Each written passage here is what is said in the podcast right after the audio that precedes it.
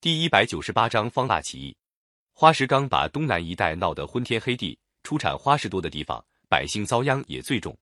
睦州清溪地方出产各种花石竹木，朱冕的英凤局常常派差人到那里搜刮花石。当地有个方腊，家里有个七园，方腊平时靠这个园里的出产，日子勉强过得去。自从朱冕办了花石纲以后，方腊家也遭到勒索。方腊恨透那些官府差役。又看到当地农民兄弟受尽花石纲的苦，就决心把大家组织起来造官府的反。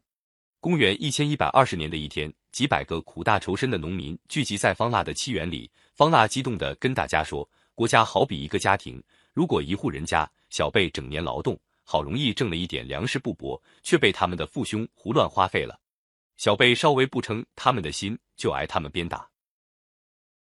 你们说这应该不应该？”大伙齐声回答说：“不应该。”方腊又说：“那些做父兄的浪费还不算，又拿家里财物去向敌人讨好求情，你们说该不该？”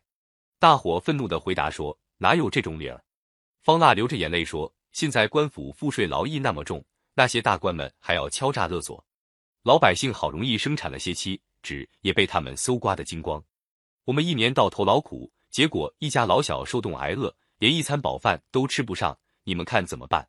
大伙听到这里，都高声嚷起来说：“请您下命令吧，我们听您的。”方腊受到农民的拥护，就打起杀朱冕的旗号，发动起义。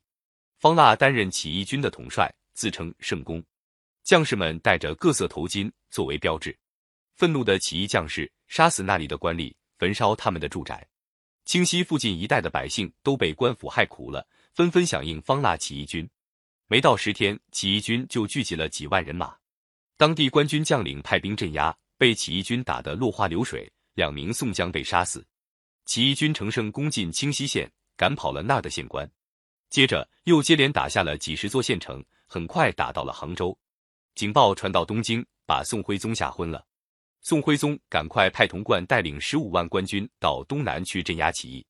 童贯到了苏州，知道花石纲引起的民愤太大，立刻用宋徽宗的名义下了一道诏书，承认错误。并且撤销了专办花石纲的鹰凤局，把朱冕撤职。东南的百姓看到朝廷取消了花石纲，罢免了朱冕，总算出了一口气。哪知道童贯正在这时候加紧部署镇压起义的兵力呢？童贯集中各路大军进攻，方腊不得不退回清溪，据守在山谷深处的邦元洞坚持战斗。官军不知道山路，没法进攻。就在这个节骨眼上，起义军里出了奸细，给官军引路。官军终于摸到邦元洞，方腊没有防备，被俘虏了。没多久，被押解到东京，惨遭杀害。方腊起义虽然失败了，但是给北宋王朝一次沉重的打击。这时候，在北方也爆发了大规模的起义，起义领袖宋江等三十六人从河北起兵，在青州、齐州、蒲州流动作战，打得官军心惊胆战，一听到他们打来就跑。在山东梁山坡也发生渔民起义。据说宋江的起义军也到过梁山坡，后来民间流传的梁山坡好汉一百零八将的故事，就是根据他们的事迹发展起来的。到了元朝末年、明朝初年，小说家施耐庵把梁山坡农民起义的传说加工写成长篇小说《水浒》，成功的塑造了林冲、鲁智深、武松等许多梁山英雄好汉的艺术形象，成为我国文学史上优秀长篇小说之一。